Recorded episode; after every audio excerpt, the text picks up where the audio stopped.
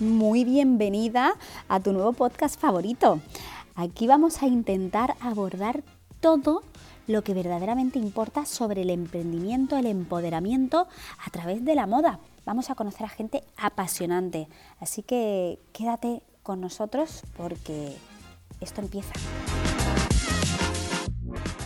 Se graba el audio, se graba el audio supuestamente. Yo me imagino que se graba todo. Lo que pasa que yo le doy a grabar, tía, y ya que se grabe lo que quiera. Ya, le he dado, le he dado a confirmar. Vale, ya está grabando entonces. Yo espero que se grabe el audio, que es lo que nos interese, pero bueno, que sí, espero que se pueda separar el audio de la, de la imagen, ¿sabes? Lo más importante, porque si no.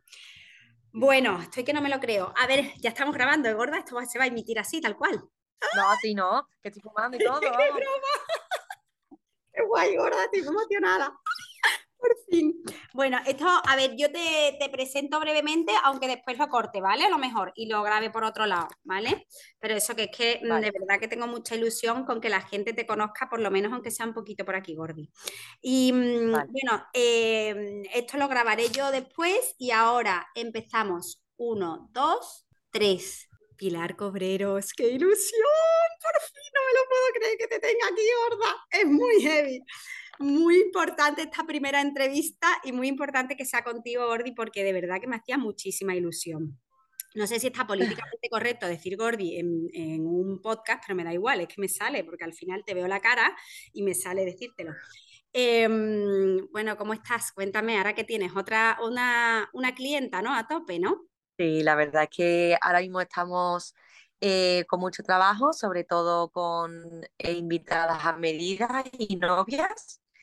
Y, bueno, eh, dentro de un mes lanzamos la segunda parte de la colección Kensho y estamos hasta arriba. La verdad es que, que es una buena señal. Ay, Gordi, qué ilusión. De verdad, te lo mereces.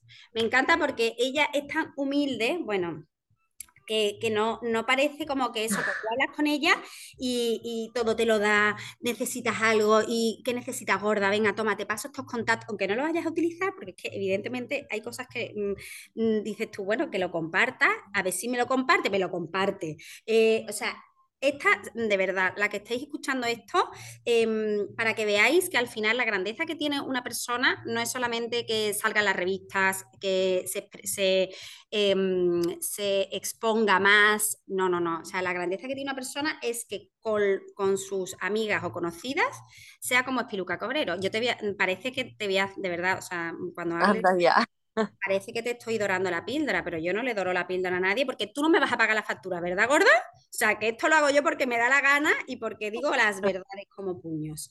Eh, bueno, esta primera entrevista no podía ser de otra manera que... Bueno, he, de decir, que fuiste la primera que me apoyaste en mi proyecto, por lo cual te tengo un cariño muy, muy, muy especial. Fue mutuo. Entonces, pues claro.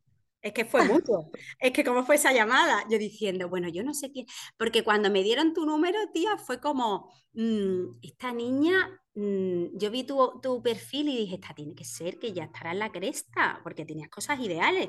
Digo, bueno, yo voy a tirar ficha, a ver si recojo algo. Y bueno, fue llamarte, muchas gracias, sí, sí, sí, mm, ah, qué bien, pues me encanta, porque mira, qué bien un punto de venta en Jerez, yo mm, me encanta porque voy a Jerez muchísimo, no sé. Y yo diciendo, ay, ¿qué me está haciendo?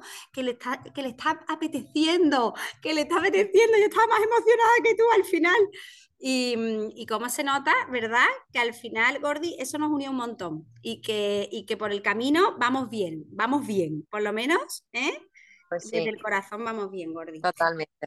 Que, mm, bueno, yo te voy a hacer una serie de preguntas, ¿vale? Aparte de, de, lo que he dicho de ti, y, y, que personalmente, pues eso, que me hace mucha ilusión y que, y que la gente al final te conoce como Anaika, que es tu firma, y que sabemos poco de Piluca. Yo sé que tú eres muy introvertida para tu vida y no que nos vas a contar mucho de tu vida, pero unas pinceladas para que te conozcan sí. ¿Cuál es el alma de Anaika? Aquí se puede mezclar lo personal y lo profesional, pero cuéntanoslo todo. Pues mira, Anaika realmente empezó eh, de imprevisto totalmente. No me imaginaba en la vida que iban a crear una marca de ropa.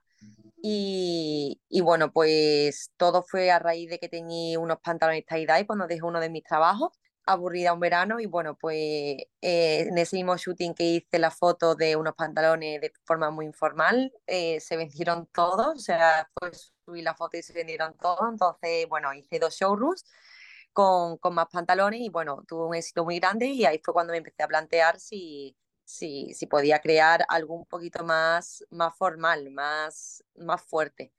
Y, y empecé a emprender, eh, la marca ha ido creciendo muy poco a poco entonces, pues bueno, como ya sabes, todo lo que es crecer poco a poco, te vas encontrando con muchos baches que vas a ir pues incorporándote al camino poco a poco y, aprendiendo una barbaridad. Y ahora pues nada, me encuentro en un, en un momento en el cual em, he decidido dedicarme el 100% a la marca, la marca me lo requería y, y bueno, tomé esa decisión en septiembre y estoy muy contenta, la verdad. Ahora mismo tengo muchas novias a medida, tengo muchas invitadas a medida y, y las colecciones siguen para adelante y muy contentas. Si ahora miraras de atrás, ¿qué es lo que crees que, mm, que, cambiarías? Si, si eh, fueses una niña que está empezando y, y, que quiere emprender y sobre todo en este sector de la moda que tú y yo sabemos que es súper complicado, eh, ¿qué es lo que intentarías cambiar a la hora de empezar? Uf, yo creo que cambiar, cambiar nada, porque a raíz de todo lo, de todas mis equivocaciones y todo y todos mis errores he aprendido muchísimo. Y, muchas veces, aunque una persona te diga cómo, cómo tienes que enfocarte, cómo tienes que ir, al final, a no ser que seas tú quien lo haga y te equivoques, no vas a aprender. Yo puedo, mm, puedo comentar que, que, las ganas nunca se pueden perder y, y, creer mucho lo que estás haciendo es importantísimo, pero después todas las experiencias, tanto buenas como malas, la tiene que vivir una misma. Y aportan, aportan muchísimo. Te hacen más fuerte, ¿verdad? A veces hacen más fuerte los nos. Yo pienso que a veces hacen más fuerte los nos que los sís. O sea, porque el sí ya lo tenemos. Antes de empezar de cualquier cosa, en tu cabeza tiene que estar el sí, porque si no, no lo empieces. Y cuando te llega un no, pues te refuerza y de repente te llega un sí y eso te hace querer otro y querer otro y, saltearte los baches. Y es verdad que, que, lo que tú dices, tienes toda la razón, Gordy, también lo comparto. ¿Qué tiene tu firma que no tengan las demás. Cuando, mm, cuando te pones a, diseñar, que me encanta, por cierto, eso tu, historia, porque normalmente eh, cuando hablas de, mm, una firma, eh, pues te dicen, uy, desde chiquitita yo lo estaba viendo, yo no sé cuánto, yo no sé qué, y lo nuestro es totalmente accidental, que me encanta, porque eh, descubrimos que nos apasiona a raíz que estamos esforzándonos y que estamos mm, descubriendo cómo es este mundo de, la moda, ¿verdad? Eh, es increíble pensarlo, pero es así. Y cuando, mm, ya que llevas, porque ya llevas unos años, bueno, no llevas muchos, pero bueno, que ya puede considerarse que, tienes algo diferente porque la gente te elige. ¿Y qué es lo que crees tú que cuando te eligen o cuando eligen una prenda o cuando te conocen, qué crees tú que, que, mm, que ven diferente y qué quieres tú que vean diferente de la firma? Pues lo primero que se me viene a la cabeza, sin lugar a dudas, es la exclusividad. Yo siempre desde pequeña, cuando iba a eventos, iba a fiestas, iba a puesta de largo, iba a bodas, eh, al final siempre quería eh, que mi vestido fuera el único del evento. Entonces, eh, eso lo tengo tan arraigado en la cabeza que cuando creé la marca, siempre he querido que esas personas, cuando lucieran ese vestido en cualquier sitio, fueran ellas únicas. Entonces, bueno, por eso la colección se enfoca mucho en muy pocas unidades, solo hay 10 de cada modelo. Em, algunas veces hacemos 12, incluso hay veces que hacemos eh, menos, hacemos 5 eh, por toda España, entonces eso hace que, que haya muchísimo menos, menos posibilidades de que coincidan en, en diferentes sitios porque al final se vende por toda España. Entonces eso es lo que más me viene a la cabeza, la exclusividad de la marca. Cuando tú empiezas a ver una colección o a, inventar una colección de cero, ¿en qué te inspira? ¿Qué es lo, es que, dices? Bueno, venga, voy a empezar una colección. A mí eso me daría un poco de pánico porque, porque es una responsabilidad y aparte de eso porque, mm, mm, no sé, eh, es como, mm, como parir, ¿no? Un poco, o sea, como empezar algo de cero y que tiene que resultar, ¿no? O sea, ¿cómo se hace eso? Pues mira, la verdad es que eh, el viajar también me hace mucho inspirarme, pero sobre todo eh, es cuando veo las telas. Cuando hay alguna que me llame mucho la atención, empiezo a crear a raíz de esa, tela, eh, incluso de algún estampado o de algún de algún estilo. O sea, si hay algo que me encanta, que, no se me queda la cabeza, es cuando lo tengo como referente para partir de esa colección. Pero obviamente no es nada fácil, eh, hay muchos modelos que se quedan en stand-by, que al final no salen, eh, pero bueno, mmm, se hacen muchos bocetos de diferentes tipos de modelos hasta que al final se realizan, pero bueno, la cosa es que para mí es muy fundamental y muy importante el primero el ver la tela o, o un diseño que a mí me aporte mucho para partir ya de esa colección. Yo te, mira, te tendría aquí dos horas, pero como sé que tienes otra, otra clienta detrás, vamos a ir intentando, mmm, pues eso, te voy a ir cortando y voy a ir haciéndote más preguntas porque si nos quedamos con muchos temas en el tintero. Tema novias, que, es otra cosa que por ende se te ha dado, porque es verdad que tienes un estilazo y que las novias han descubierto en ti, pues aparte, sobre, sobre todo cuando la persona que está detrás de esa firma te da tanta seguridad, eh, eh, tanta amor, y las novias yo creo que están en una época que lo que quieren es eso, y aparte después, por supuesto, que el resultado, y en ti lo tienen todo, porque tienen eh, una niña mona que te aporta y encima te hace el, el diseño y el vestido de vida. Entonces, cuéntanos un poquito más de esta faceta tuya antes de, mm, de seguir, a la, de seguir con la entrevista. Bueno, he de decir que la novia es mi parte preferida, sin lugar a dudas, de mi trabajo. Eh, tanto el inicio de conocer a la novia como, en la entrega del vestido, creo que es de lo más bonito, porque bueno, vas viendo cómo un vestido se va construyendo poco a poco, la ilusión, los cambios que se hacen. Eh, yo creo que una novia realmente tiene que reflejar mucho la personalidad de ella. Con las novias normalmente yo siempre estoy en contacto con ella por WhatsApp y, y bueno, siempre que se me vaya ocurriendo una nueva idea o, o, un nuevo tejido o un nuevo detalle para el vestido, siempre me pongo en contacto con ella, se va mejorando siempre el diseño y bueno, la verdad es que me involucro bastante en, en tema, en tema novias y, y, es algo que me apasiona. Es un, es un mundo muy bonito donde hay muchísima ilusión y bueno, mmm, cuando la novia te da las gracias y se le salta la lágrima con la última prueba, eso, eso es increíble. La verdad es que a mí es de las cosas que más me gustan, sobre todo porque me gusta mucho eh, cómo un vestido puede cambiar incluso la autoestima de, una mujer y, mejorarla y, y hacerla que, que crea en ella, que, que, se sienta cómoda, que se sienta feliz. Creo que es un papel muy importante el tema de, de hacer un vestido de novia. Pues sí, sobre todo, sobre todo porque, porque mm, es la época, yo creo que es el de los días más importantes de su vida.